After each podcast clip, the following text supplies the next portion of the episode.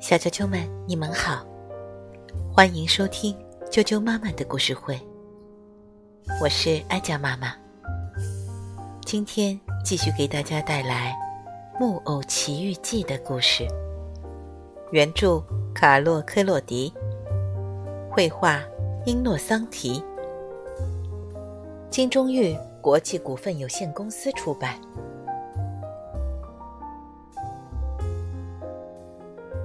木偶奇遇记》第二十四章：勤快蜜蜂村。为了及时救起父亲，匹诺丘游了整整一夜。这一夜太可怕了，大雨滂沱，又下冰雹，又打雷，连续的闪电把黑夜照得就像白天一样。快到早晨的时候，他看到不远处有一块长条形的岛屿。他拼命地游到岸边，海浪把他推来揉去，最后一个大浪翻滚而来，猛烈地将他摔到沙滩上。渐渐的，天放晴了，太阳发出万丈光芒。大海像橄榄油一样安静而平滑。木偶把衣服铺开，让太阳晒干，并开始四处张望，希望能看到水面上有一艘小船，而且小船里面有一个人。他望啊望，但看到的却只有天空和海洋。匹诺丘想到自己一个人孤零零的待在荒无人烟的地方，他万分忧伤，差点哭了起来。就在这时候，他看到离岸边不远的地方有一只海豚。匹诺丘大声的喊道：“你好，请你告诉我，岛上有没有村庄？”可以找到吃的东西吗？离这儿不远就有一个村庄，海豚回答：“走左边的路，不用转弯就到了。”你整天整夜的游泳，有没有看到一艘小船？里面有一个人，那是我爸爸。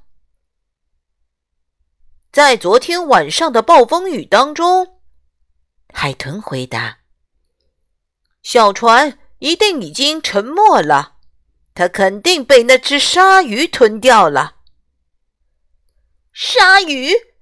那只鲨鱼很大吗？匹诺丘问。这时候，他已经吓得哆嗦起来。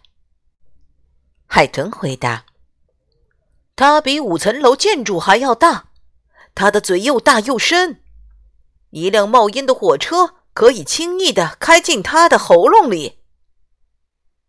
天哪！匹诺丘吓坏了。他以最快的速度穿上衣服，对海豚说了声再见，就立刻沿着海豚指给他的路快走了起来。一听到任何声响，他都回头去看，生怕嘴里含着火车的鲨鱼追了上来。走了半个小时以后，他来到了一个叫做“勤快蜜蜂”的村子。这里的人们都急急忙忙的做事情，没有人闲着。懒惰的匹诺丘立刻说：“我知道这个村庄不适合我。”可是他已经二十四小时没有吃任何东西了。实在是饿极了，想要得到食物，只有两条路：一个是去找事做，一个是向人乞讨钱或面包。他不好意思乞讨，因为爸爸一直说，除了年老体弱的人，谁都没有权利乞讨。在这个世界上，真正值得同情和帮助的穷人，是那些因为年老或有疾病，无法继续用自己双手劳动谋生的人。任何人劳动都是天经地义的。如果他们不劳动而挨饿的话，就是自己活该。这时候，一个泥瓦匠从路上走过来，肩上扛着一桶灰浆。好心的人，你能不能给我这个可怜的孩子一块钱？我饿的肚子都发疼了。我很愿意。那个人回答：“帮我扛灰浆，我就给你五块钱。”可是灰浆太重了。匹诺丘表示反对：“我不想那么累。如果你不想让自己太累的话，那么就继续饿到肚子疼吧。”在不到半小时的时间里，走过去二十个人。匹诺丘向他们所有的人乞讨过，但是他们都说：“你不觉得羞耻吗？与其在路上闲逛，还不如……”去找事做。最后，一个和善娇小的妇人走了过来，她肩上扛着两罐水。能不能让我喝一点罐子里的水？匹诺丘问。他渴得要命。喝吧，孩子，如果你想喝。妇人说，同时放下罐子。匹诺丘喝的好像一条鱼。喝完，他一边擦嘴，一边咕哝着说：“嗯，我已经不渴了。